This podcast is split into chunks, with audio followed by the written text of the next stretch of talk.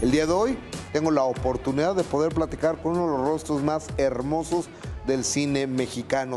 21 años, no venías a México, pero llegaste a México. Mi gran sueño era conocer México.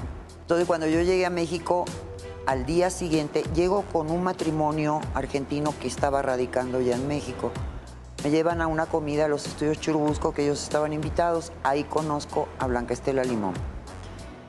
Y en ese momento pasa un productor de cine, pregunta quién es, Blanca Estela Limón le dice de broma, es una actriz argentina, dice la quiero para una película que empiezo con José José y Verónica Castro. Y se va. Entonces, esta mujer empezó a insistirme. Le dije, señora, yo me voy en una semana, o sea, además yo no, No. soy actriz, o sea, no. Y de repente, eh, Sasha Montenegro, te conviertes en el sueño erótico de todo el país. Perdón, señora, que te lo diga así. El sueño erótico de todo el país. Qué feo se oye. Bueno, el sueño... Imposible, di en tal caso, ¿no? Pero es una imagen, una Pero- imagen pero- ahí en pero pantalla. imposible.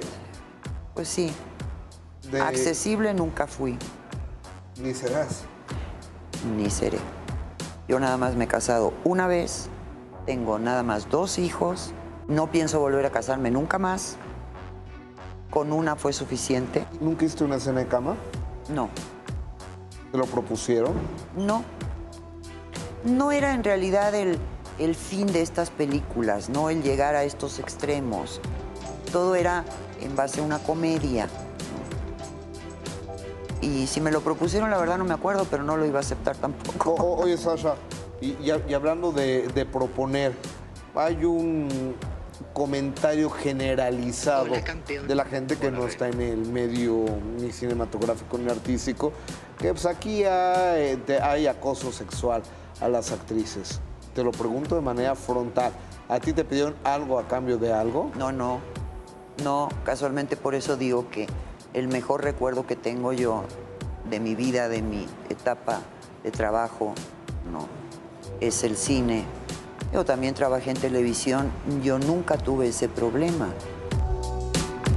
Tenía su carácter, ¿verdad? Era una señora de un carácter muy fuerte, muy puesto. Eh, un momento más estaremos con los detalles, desafortunadamente, de la cremación. Ahí estuvo la ciudad Lin May. Estaremos en un momento más hablando con ella. Y también un fragmento de la conversación donde le pregunto si le pegaba a ella a López Portillo, como se decía. Claro. dijo, sí. Oigan, por otro lado, en exclusiva, Toño Mauri comparte con Sale el Sol un regalo más que le ha dado la vida, justo cuando pensó que hace un par de años sería el final. ¿De qué se trata?